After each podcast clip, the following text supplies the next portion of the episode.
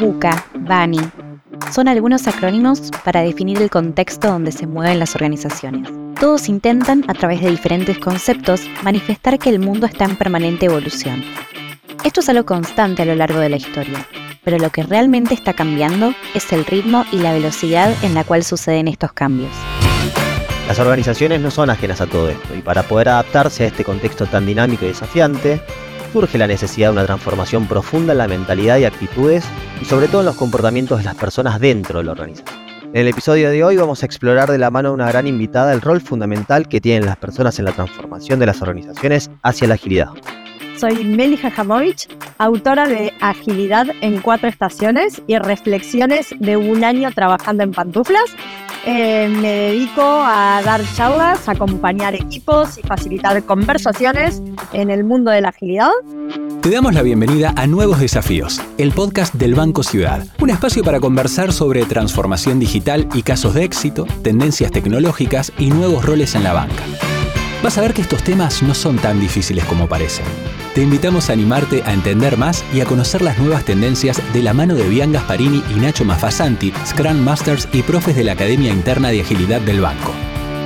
¿Arrancamos? Bienvenida, Meli. Nos encanta tenerte acá.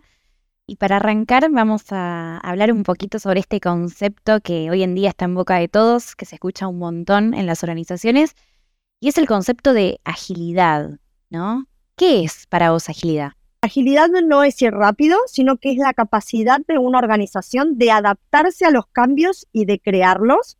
Esa es una definición que a mí me encanta. Yo suelo decir que es como manejar en una ruta de montaña teniendo un precipicio al lado. Y de pronto se hace la noche, cae la niebla. El mundo se parece cada vez más a esta ruta de montaña con un precipicio al lado, ¿sí? Con niebla y a oscuras. Y la tentación que tenemos la mayoría de los mortales es que queremos frenar, queremos que alguien más maneje, pero la realidad es que no hay donde frenar, no hay eh, ninguna posibilidad de darle a otro el volante. Entonces, en ese contexto es que aparece la agilidad. Es cuando tenemos que seguir actuando aunque estemos en un camino lleno de niebla, aunque no veamos qué es lo que viene adelante. ¿Por qué? Porque el mundo no para, el mundo no espera. Es una forma de estar en el mundo eh, que tiene que ver con poder estar abiertos al cambio en vez de resistirlo. Las organizaciones hoy en día se están adaptando, se están transformando hacia la agilidad. Yo diría que están intentando, después podemos discutir cuán exitosas son o no, eh, pero la realidad es que el mundo está cambiando cada vez más rápido. Y si no, pensá en el 2020 y todo lo que nos trajo la pandemia. De pronto, esto de que vivimos en un mundo volátil, incierto, complejo, ambiguo, bueno, un mundo que cambia, en el que el cambio la última, es la única constante, se puso en evidencia. Y todos nos dimos cuenta que teníamos que adaptarnos una y otra vez. Sin embargo, muchas personas y muchas organizaciones pensaron que una vez que pasó la pandemia, ah, empezó la nueva normalidad. Esto no es así. El mundo sigue cambiando, la transformación digital es la que acelera los procesos y hoy por hoy, si las organizaciones quieren sobrevivir, yo suelo decir algo, que es que tienen que pasar del siempre se hizo así a cocodrilo que se duerme es, díganlo conmigo. Cartera.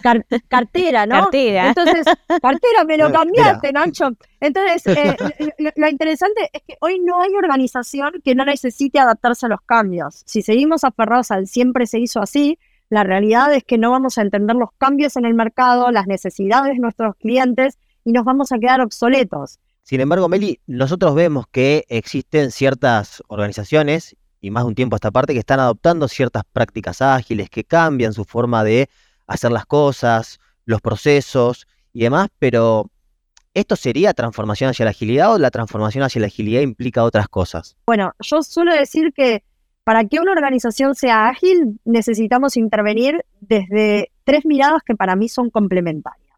Una es que una organización que es ágil es una organización que tiene un mindset ágil, que tiene una cultura de agilidad, que obviamente cuanto más jerárquica es la organización, empieza con sus líderes. Si sus líderes no están abiertos al cambio o no quieren crearlo, no esperes que los de abajo tengan mucho poder de cambiar las cosas. Otra cosa es que la, organización sea más horizontal, pero en una organización jerárquica no hay forma. La otra parte de este triángulo mágico tiene que ver con las herramientas, con las metodologías, con las formas en las que hacemos. Y es verdad que la mayoría de organizaciones empezaron adaptando la agilidad desde nuevas metodologías. Fue muy popular Scrum en su momento, Kanban, Safe, ¿sí? Eh, Design Thinking. Es la forma más fácil, en general la que mm, a todo el mundo le resulta más cómodo. Y hay una tercera pata que también es súper importante que tiene que ver con la arquitectura, con la estructura de la organización. Si yo quiero que la agilidad sea sostenible, no vale, no basta con cambiar el mindset, cambiar las formas de hacer, sino que necesito empezar a crear un nuevo sistema que deviene en achatar la organización, descentralizar la toma de decisión y esta es en general la que muchas veces no ocurre. Y supongamos, Meli, que existe una organización la cual pudo combinar estas variables que vos estabas mencionando, lo que es la estructura, lo que es la cultura, lo que son las herramientas o las prácticas ágiles, que logró cambiar lo que es el mindset de, eh, de, las personas y, y, la cultura propiamente dicho, y que está haciendo agilidad además. Pero ¿cuáles son los beneficios de que una organización se haya transformado hacia la agilidad? Yo creo que eh, los beneficios y, y, también el aspiracional que esconde la agilidad tiene que ver básicamente con dos cosas que hoy le preocupan a la mayoría de organizaciones. Una tiene que ver con el negocio, con que hoy necesitamos ser más productivos y necesitamos eh, adaptarnos, como digo, eh, les dije recién, necesitamos adaptarnos a un mercado que está en constante movimiento y en el que cada vez además hay menos barreras de entrada. Piensen que antes uno decía, no, es que le vi las orejas al lobo, ahora para cuando apareció el lobo ya te comió directamente. Entonces, el reto que tienen las organizaciones hoy es entender cómo evolucionar eh, su modelo de negocio, ya no solo los productos y los servicios, sino algo muchísimo más profundo. Entonces, ¿Qué es lo que buscamos con la agilidad? Es generar valor. ¿Generar valor para quién? No para los accionistas, no para el directorio, no para los jefes, sino valor para el mercado, valor para nuestros clientes. Entonces, lo que nos trae la agilidad es que si yo sigo trabajando con una estructura vertical, jerárquica, en la que solo una persona ¿no? es en la que toma las decisiones, esa persona está generando un cuello de botella. Por otra parte, los que están viendo los cambios en el mercado no pueden tomar ningún tipo de decisiones, porque ahí la toma de decisión es algo que está totalmente centralizado. Llegamos tarde y mal a los cambios que hay en el mercado. No funciona. Entonces, una de las patas que, que, hace que las compañías empiecen a meterse en el mundo de la agilidad es que quieren ser más productivas y quieren tener, mantener su cuota de mercado y quieren sobrevivir. Entonces necesitamos que las dos cosas vayan de la mano y acá es donde la agilidad nos viene a ayudar, a crear otro tipo de equipos, otro tipo de cultura que ayude a las personas y ayude al negocio. Es un win-win. ¿Cuándo se da? Wow, creo que todo esto que mencionás invita un montón a reflexionar sobre el modelo de liderazgo. ¿no? En este sentido, eh, creo que cambia eh, el líder el rol del líder.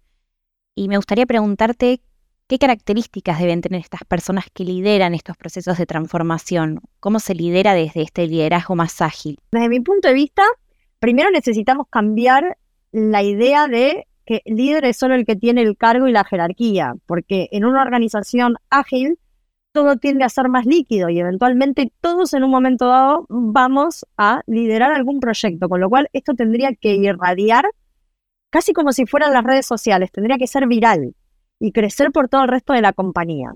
Ahora, ¿qué necesita un líder para ser ágil? Eso ya es otra historia. Yo creo que en cada organización el desafío que tienen los líderes es distinto y tiene que ver con cuál es la cultura de la organización. O sea, podemos tener una, digamos, el líder ágil tiene que tener ciertos ingredientes y empezamos a tirar ingredientes, pero cada cultura tiene un desafío particular. Entonces te voy a dar un ejemplo, ¿no? Lo, primero es, hay organizaciones en las que se espera de sus líderes que sean sabelotodos, ¿no? No, no, llegaron hasta acá, a lo alto del escalafón y ahora esperamos que tengan todas las respuestas. Es el líder superhéroe. Esto es un problema, porque la agilidad tiene que ver con la experimentación, tiene que ver con la inteligencia colectiva, y un sabelotodo no se banca esto. Entonces, hay organizaciones que tienen ahí el bloqueo, en qué? Necesito pasar justamente del sabelo todo al aprendiz. Pero ojo, que no es solo ese líder, sino que es el resto de la organización, que lleva años o décadas esperando que llegue el señor o la señora con la supercapa y le resuelva los problemas, ¿no? Eso por un lado. Después tenemos el líder, y esto tiene que ver con la arquitectura también de, de la organización jerárquica, que es los líderes son solos. Los líderes no colaboran los unos con los otros. Cada líder está muy centrado en sus objetivos. Llevo toda la vida estudiando, preparándome para ser el gerente del área Sarasa. Y ahora vos me decís que resulta que tengo que colaborar con las otras áreas, que tenemos que crear. Esto es un lío, porque no estamos acostumbrados a colaborar. Entonces, el líder no solo tiene que tener esa humildad, sino que tiene que acostumbrarse a que los problemas no los puede resolver solos. No hay ninguna disciplina, no hay ningún área que tenga la capacidad de generar valor sin colaborar con las otras áreas. Entonces, hasta que llegue el momento de poder reorganizar la estructura, por lo menos lo que necesitamos es que esa persona entienda que la colaboración con las otras disciplinas, con las otras gerencias, es fundamental. Vemos en todo esto entonces un rol fundamental de las personas, no solo de los líderes, sino también de las personas que componen esta, esta organización. Y por lo que vos decías, tienen que estar dispuestos a, cambiar, pero ¿cómo hace la organización para poder detectar qué es lo que las personas quieren eh, y si están dispuestas o no a cambiar? Porque al principio de la charla nosotros habíamos hablado sobre que estamos en un camino de niebla y que es necesario para poder sobrevivir. Entonces, ¿cómo hacemos este, desde las organizaciones para poder transmitirle esto a las personas que, que trabajan con nosotros, que colaboran con nosotros. Acá hay dos cosas. La primera, entender que para que el proceso de cambio sea real, requiere tiempo. ¿Ok? Y yo no lo puedo acelerar. Yo puedo decir que hago un montón de cosas, pero que esas cosas que estoy haciendo, esas intervenciones, impacten, es otra historia. Entonces, esto lo que tiene que hacer es darle aire a los líderes máximos, ¿no? Al directorio, para saber que que vos des un montón de informaciones, que tengas un montón de coach, que no, eso no implica impacto. Y acá lo que estamos buscando es impacto. Y yo prefiero ir lento y seguro que ir rápido con un montón de intervenciones que probablemente son carísimas, que probablemente quemen la agilidad, porque entonces ahora eh, eh, tenemos unas esperanzas desmedidas en la agilidad, eh, porque después la agilidad choca, digamos, no vemos resultados. Eso por un lado. Por el otro lado me decís, ok, pero, pero esto va a ocurrir en la organización. Bueno, tenemos que ver cómo hacer para que la agilidad sea una solución a los problemas que ya tiene la gente. ¿Ok? Y la gente ya está teniendo problemas y dificultades hoy. Y eso te aseguro que no te lo inventás vos. O sea, hay equipos que tienen problemas de, eh, por ejemplo, para innovar. Hay equipos que tienen problemas para comunicarse. Hay problemas que tienen eh, equipos que tienen problemas con la toma de decisiones. Hay equipos que tienen problemas con reunionitis. Cada equipo tiene sus problemas. ¿Qué es lo que tenemos que hacer? Y acá viene el reto también del líder y qué necesita el líder. Yo como líder lo que tengo que hacer es regalarle un momento frente al espejo a mi equipo para que se puedan ver y puedan identificar qué no está funcionando tan bien. ¿Dónde tenemos desafíos? ¿Dónde tenemos oportunidades de mejora? ¿Qué consejos le darías o recomendaciones a las organizaciones que están empezando o que van a empezar a transitar lo que es el proceso hacia la transformación? Bien. O también que están dudando, ¿no? En empezar este proceso. Claro. La primera, si tu organización es tradicional, garantiza que el equipo directivo esté metido. Si no, la verdad es que no te va a impactar en el negocio y probablemente frustre a las personas. La siguiente, si bien te digo esto, pero vos ya te decidiste que vas a empezar con todo el resto de la organización, recordarle a cada uno que tenemos poder en nuestro metro cuadrado y que en nuestro metro cuadrado podemos empezar a aplicar este mindset ágil y pequeñas prácticas. Por ejemplo, la primera es que para adaptarnos a los cambios tenemos que salir de la queja, necesitamos que las personas sean protagonistas. Entonces, eh, algo que yo suelo hacer es pedirle a la gente que durante un minuto escriba todas las razones por las cuales no se puede adaptar a los cambios que escriba todos los peros. Y cuando termine ese minuto, que vean, que prioricen, que categoricen y después que rompan ese papel. ¿Por qué digo esto? Porque la primera razón por la cual las organizaciones no evolucionan es que la queja lo que hace es conservar el status quo, es mantener el siempre se hizo así. Entonces, lo primero, protagonismo. Lo siguiente que necesitamos para empezar a ser más ágiles en nuestro metro cuadrado, entender que no trabajamos para el jefe, no trabajamos para el directorio. Esto puede parecer muy obvio, pero no lo es.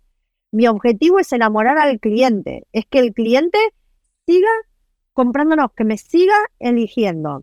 Entonces, para esto pueden usar una práctica muy sencilla eh, que se usa en Amazon, que es la práctica de la silla vacía. Es que cada vez que tenemos una reunión importante, dejamos una silla vacía que simboliza al cliente. Y es para que a ninguna persona de la organización se le olvide que lo que hace que el negocio sea sostenible no está adentro, sino que está fuera. Como digo yo, cada vez que alguien me dice que eh, hay que contentar al cliente interno, le digo que se muere un panda en algún lugar del mundo porque no existe tal cosa como el cliente interno. Al que tenemos que enamorar es al de afuera, ¿ok? Y esto, ojo, que es responsabilidad de todos. Es decir, en el mindset ágil no es que los de marketing y los de ventas se ocupan. Todos tenemos que estar mirando al cliente. Y desde ahí que necesitamos empezar a colaborar.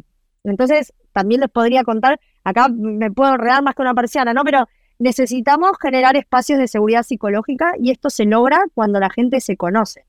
Se nos ha dicho que eh, los espacios de trabajo son impersonales, ¿no? Pero esto no es así. Las personas somos personas y necesitamos trabajar en lugares humanos. Entonces, algo que podemos hacer para generar un espacio de confianza es poder mostrarnos vulnerables. Vulnerables no es eh, ser débil, sino mostrarme tal como soy, poder pedir ayuda. ¿Quién es la primera persona que tiene que pedir ayuda en un equipo?